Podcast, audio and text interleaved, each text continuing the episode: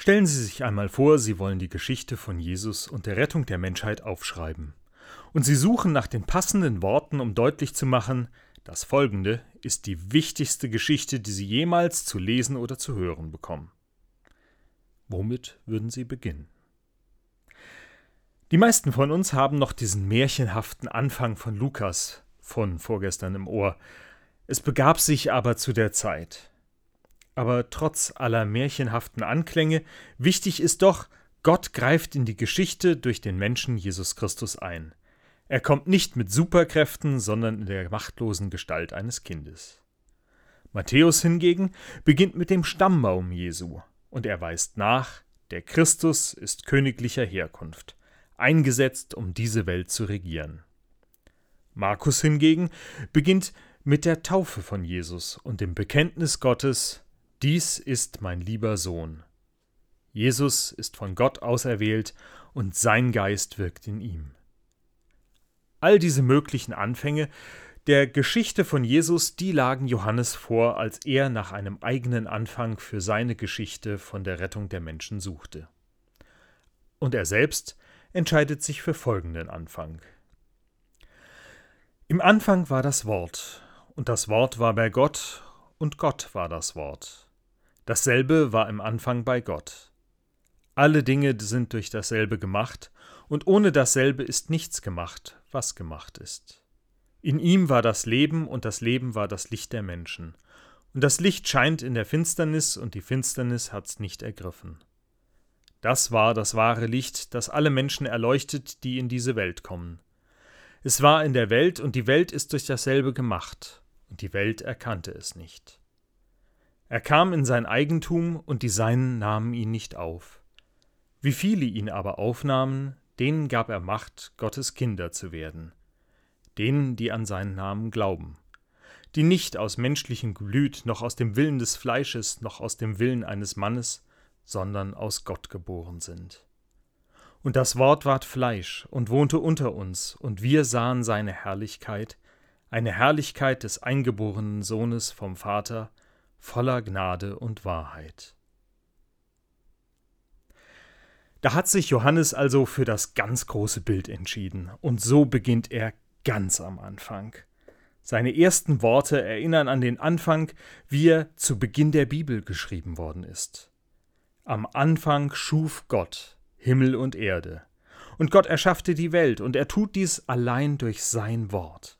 Gott sprach, und es wird. Gottes Wort selbst ist das mächtige Werkzeug, durch das alles entsteht. Gottes Wort bringt zum Leben. Gottes Wort ist wie ein Licht und vertreibt die Finsternis. Gottes Wort setzt den Willen Gottes für diese Welt durch. Nach diesem Anfang kann es nur noch um die ganz große Geschichte gehen. Gott hat ein Motiv, um diese Welt retten zu wollen. Sie ist seine Schöpfung. Doch seine Schöpfung erkennt sein Wirken und seinen Willen nicht, obwohl er doch da ist.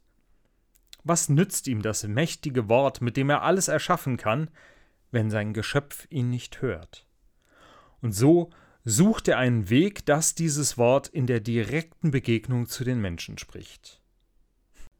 Wie hilflos sind wir doch manchmal die richtigen Worte zu finden sei es um der oder dem Richtigen zu sagen, dass man sie nur mehr als mag.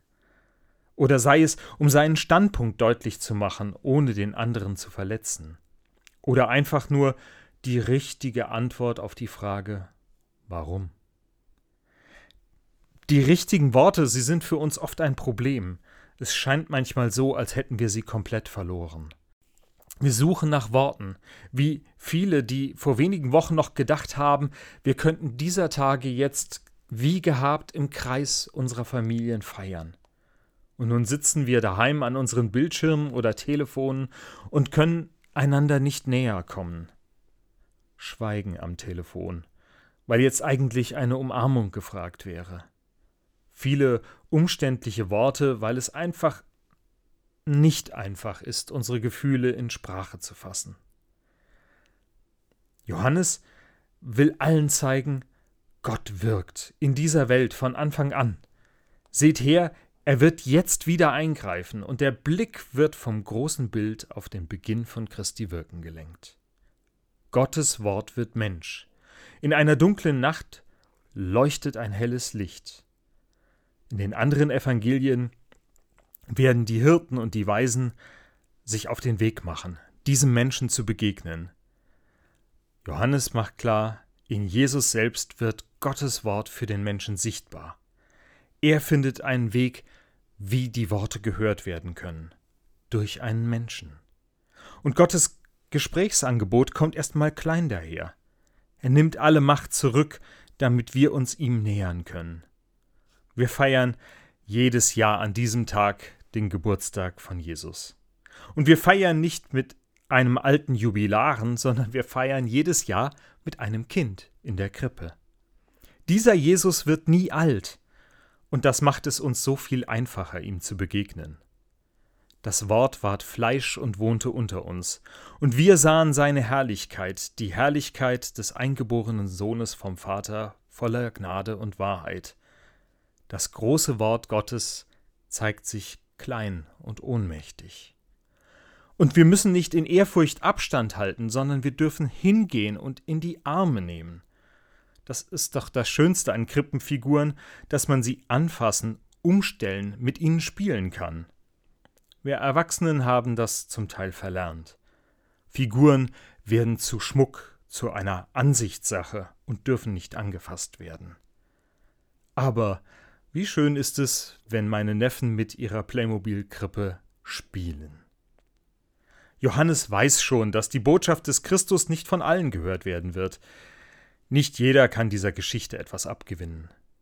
Doch welche ihn aber aufnahmen, denen gab er die Macht, Gottes Kinder zu werden.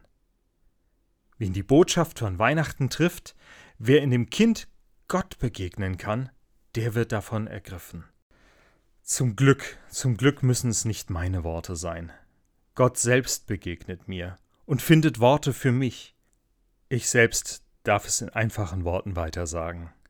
Freut euch, denn euch ist heute der Heiland geboren.